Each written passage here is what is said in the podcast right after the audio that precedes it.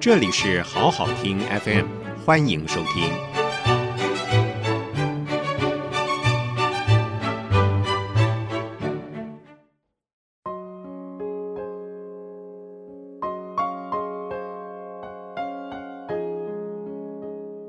刚刚我们谈到了古希腊的所带给西方的大系统，中国自身的以人为主的大系统。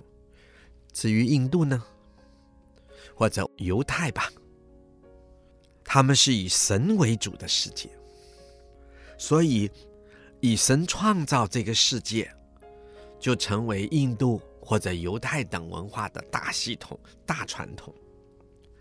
礼俗在这些不同文化大系统下的人们，不论随着多少时代的变迁发展。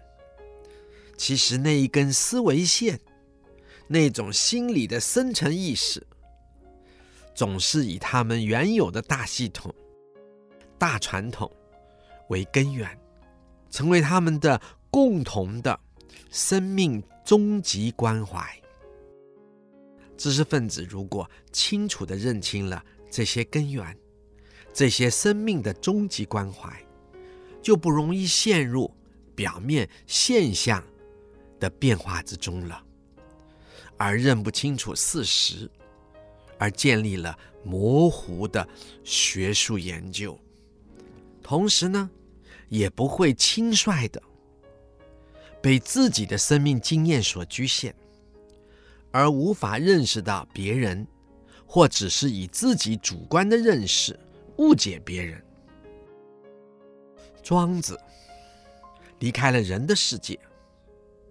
走进大自然、大宇宙，同时也一头钻进那无限流转的万物时空的变化中去探寻。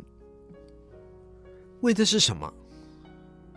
为的是让人有更大的可能性离开自己生命经验的限制，他能够从更多的可能去了解。他所面对的世界，面对的事件，在这个过程里，请亲爱的听众朋友们注意，庄子并没有像古希腊的哲学家，他就停留在大自然、大宇宙中，或者不断的追随着那无限流转的时空跟万物的变化去研究，哎，这到底怎么回事？而发展出宇宙论、本体论。甚至于西方的知识论，我们也就是说，他没有真的停留在那里去研究构成这个大宇宙、大自然以及无限流转的时空和那变化万物的成因，以及它的基本物质材料或者结构，而是调转了方向，仍回头来看人，倒也真的，他看到新的人生。以及人的新的可能，他也看到人与人之间可以相互误解的原因。他想要处理的是人的问题，也因而他为人类打开了一条新的生命道路，直到今天仍然光辉灿烂，如同崭新的观念一般。他不止提供了华人社会。也提供给全人类的社会，这就是庄子开展出一个道家，以道为主，以客观世界为主。可是他不像西方停留在客观世界里，而是以客观世界的开展，回头处理人的问题。这在那个时代，其实也是庄子。透过那个时代的经验，拔地而起，然后走到的一个新的可能性的道路上。因为在战国时代，太多的战争，太多的误解了。好，我们再来看庄子，姓庄，名周，战国时代的人，有人说他是个楚人。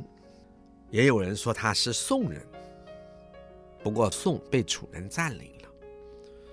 而这个地方在哪里呢？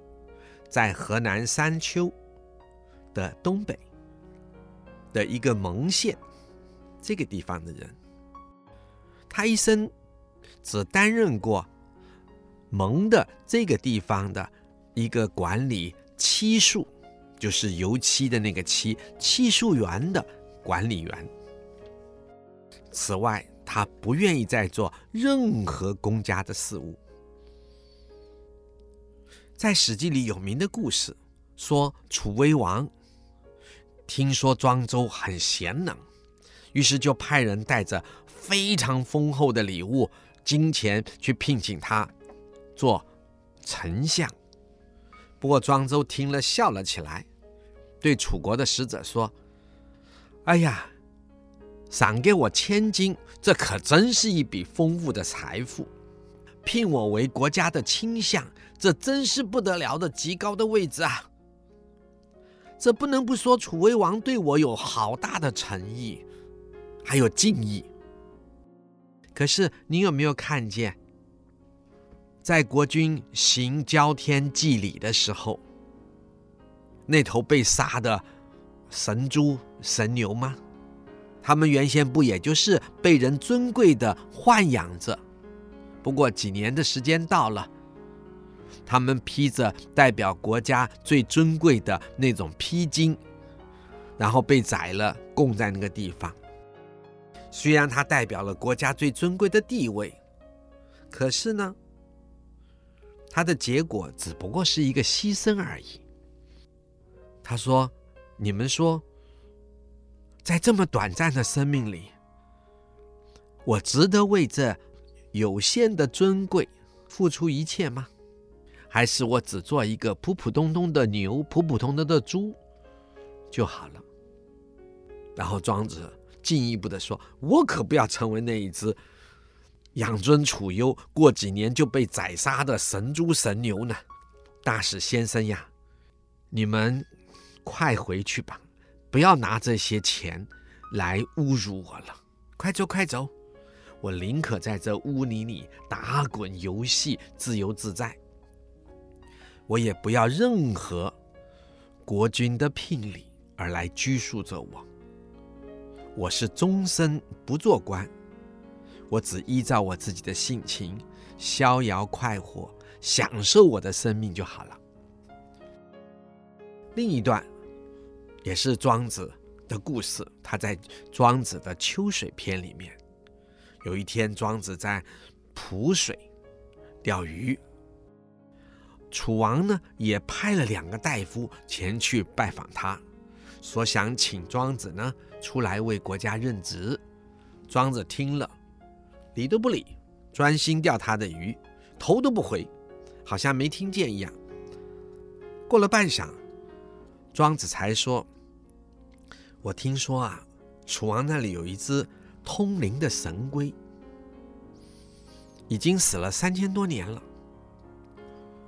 楚王用最好的丝巾把它包着，放在最贵重的盒子里头，供在庙堂上面，让人去膜拜。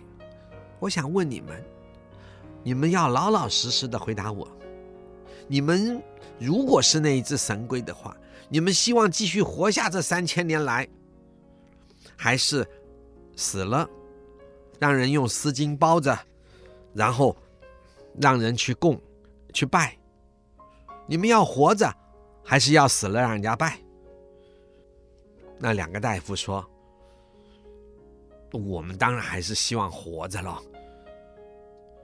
我们也愿意像那只龟一样，拖着尾巴在泥地里玩吧。”庄子说：“那好，你们就回去吧。”我只想拖着尾巴在泥水里面自由自在的戏耍，这就是我的人生。所以，自由自在的活着是庄子一生学说的重点。